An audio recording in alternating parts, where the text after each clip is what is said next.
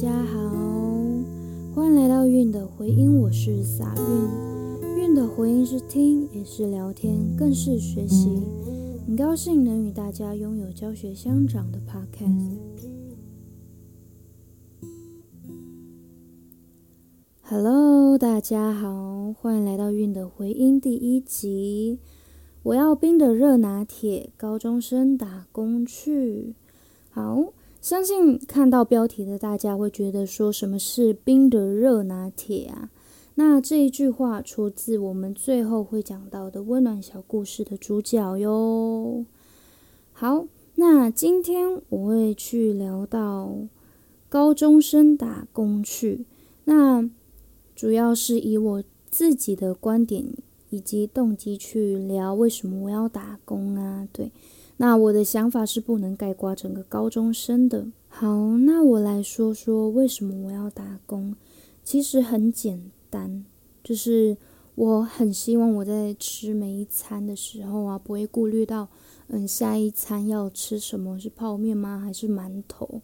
对，不知道会不会有人跟我一样有同样的想法而去打工。再来说。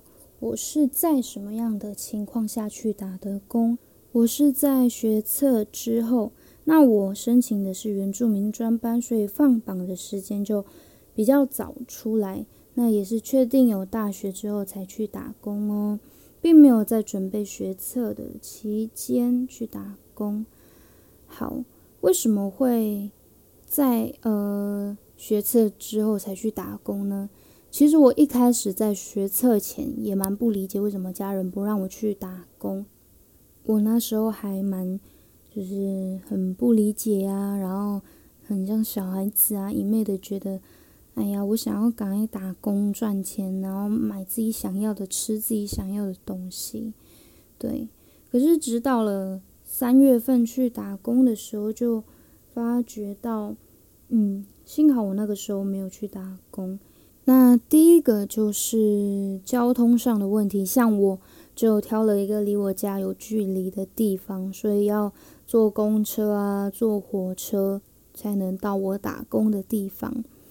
第二个呢是打工每一天至少都要七到八个小时，那你回家你还要读书，但是其实你已经很累了，但每天还是要睡觉吧？哦，睡觉也要六七个小时，死喽！六七个小时好了，加减下来，我觉得是蛮紧缩的。假若把每一件事情都安排的太紧凑，我觉得是很冲击的。那每一天也有很多不定数啊，或者是突发状况，还有的是那一种你本身就很习惯的交通运输啊，突然没有开或是不开放，对。就以台铁的例子来说好了，五月一那一天，因为劳动节，他们停驶。那通常搭火车上下班的人、上下课的人，就要花很多时间去思考他要去做什么交通运输才能到他要的目的地。所以五月一那一天，我浪费了蛮多时间去想办法，我要搭什么车子啊，走去哪里才能。到我打工的地方，就会打乱了整个原先的步调。好，那接下来我要来分享我跟我的高中同学互相分享打工这件事情中，我向他学习到的事情。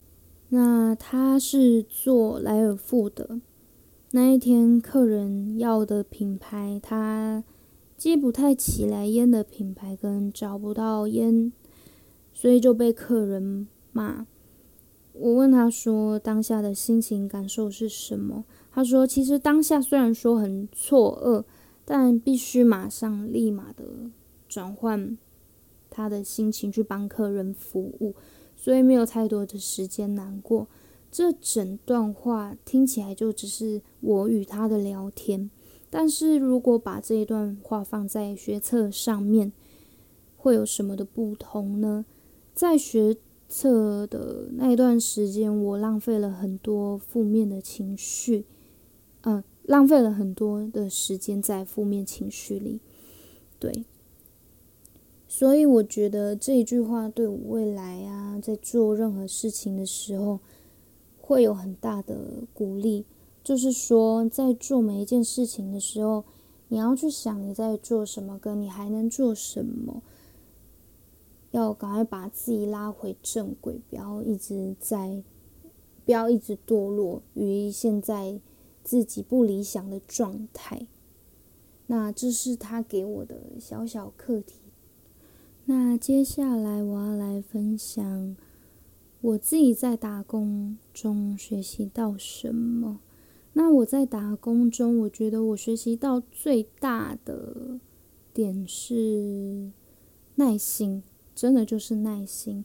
因为耐心需要很长一段的时间去养成，我不可能说五分钟、十分钟我就给你学会耐心这件事情吧。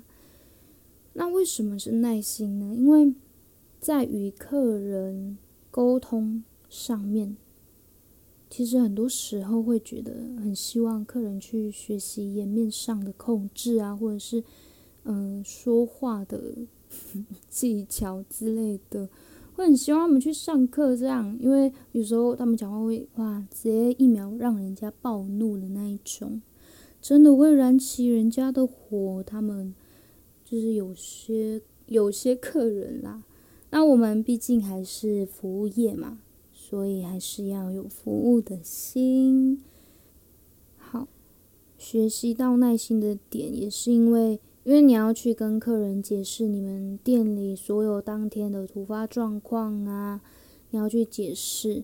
第二个就是，像有些客人就不吃荤食，吃素食，或是对谷类的那些有过敏的，所以你就要去。跟他们的一一解释，然后点餐的时候也要保有耐心的去听他们需要他们的需求，所以耐心对我来说是我在打工中我觉得最重要的事情。那再来说说，因为耐心，所以碰到冰的热拿铁这个标题的主角们啦，他们是一对老夫老妻，对。那那一天蛮多人的，然后那个爷爷也很紧张，他会不会影响到人家，会不会拖到人家的时间？因为他还有呃那个奶奶要顾虑他的感受，所以他有两边的压力，所以他就很急的点我要冰的热拿铁。那我当下也不能直接跟他讲说就没有冰的热拿铁啊，到底要什么？我不能催催促他，对。所以我就很安静的在那边等待他要什么，我才帮他点。直到我去客席的时候呢，就是打扫的时候，他那个奶奶就自己走到我旁边，然后他就跟我说：“你是刚刚那个很有耐心的店员吗？”我就说：“对，我是。”那他也一连串的在跟我分享他遇到的很多店员。嗯，不礼貌的情绪对他们啊，或者是嗯被催促的心情感受是什么？他就跟我讲说了九个字：很幸运碰到你的耐心。那为什么是幸运呢？因为他们不是当地人。然后我当天他问我说：“你是早班还是晚班啊？”我就说我通常是做晚班，只是今天做早班。